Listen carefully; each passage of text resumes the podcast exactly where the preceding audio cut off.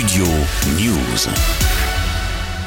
La loi fait régulièrement débat depuis 2017 et notamment dernièrement avec la mort de Naël, cet ado de 17 ans tué par un policier à Nanterre lors d'un énième refus d'obtempérer qui a tourné au drame, un permis de tuer d'après les opposants politiques de gauche, la loi initiée par Bernard Cazeneuve en 2016 dans un contexte de risque élevé d'attentats sur le sol français, régit désormais l'usage des armes des policiers jusqu'alors soumis au code pénal et au principe de légitime défense comme tous les citoyens, mais le texte est flou et peut être mal interprété de son côté, invité de BFM TV, l'ancien Premier ministre se défend. Est-ce que vous avez vu dans cette loi un alinéa qui puisse vous laisser à penser même, de façon ténue, que ce policier ait pu tirer, euh, dès lors qu'il a commis une faute sur ce jeune garçon, sur Naël, en étant euh, protégé par la loi? Non, à aucun moment. D'ailleurs, vous avez remarqué que c'est en vertu de cette loi et de la législation française que le procureur de la République a considéré que le policier en question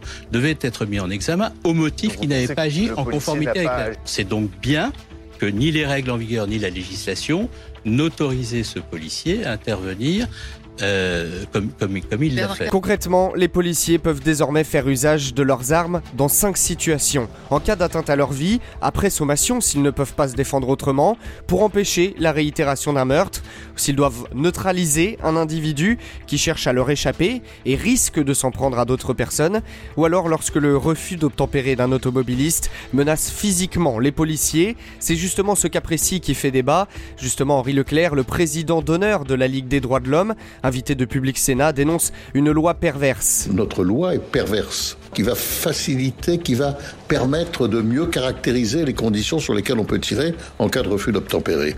Une loi mal foutue, incompréhensible à première vue, mais quand même qui prévoit dans son quatrième banc la possibilité de tirer lorsque simplement les personnes sont susceptibles par la suite de porter atteinte. Le problème, c'est que nous disions, nous essayons à ce, moment-là d'interpréter le mot susceptible. Et là, il y a eu une directive de la police nationale qui est arrivée disant, mais non, ça va doit renforcer votre efficacité et surtout vous donner une sécurité juridique. C'est-à-dire, vous pouvez y aller, vous, vous, le risquez moins, vous risquez moins. Et donc à ce moment-là, l'ensemble des policiers s'est senti un peu euh, désinhibé. Depuis la loi, le nombre de tirs pour refus d'obtempérer lors d'interventions policières a fortement augmenté. D'après les rapports de l'IGPN, la police des polices, le chiffre est passé de 255 en 2016 à 394 en 2017, puis est redescendu à 283 en 2020, mais à des taux bien supérieurs qu'à la normale. Le nombre de décès à l'occasion d'une mission de police a donc augmenté, passant de 17 en 2018 à 32 en 2020. L'usage du taser a également doublé depuis 2010.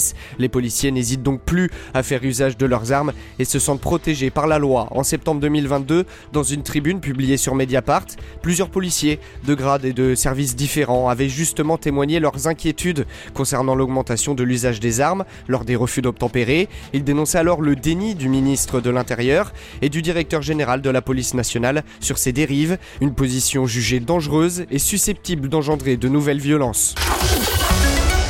Studio News.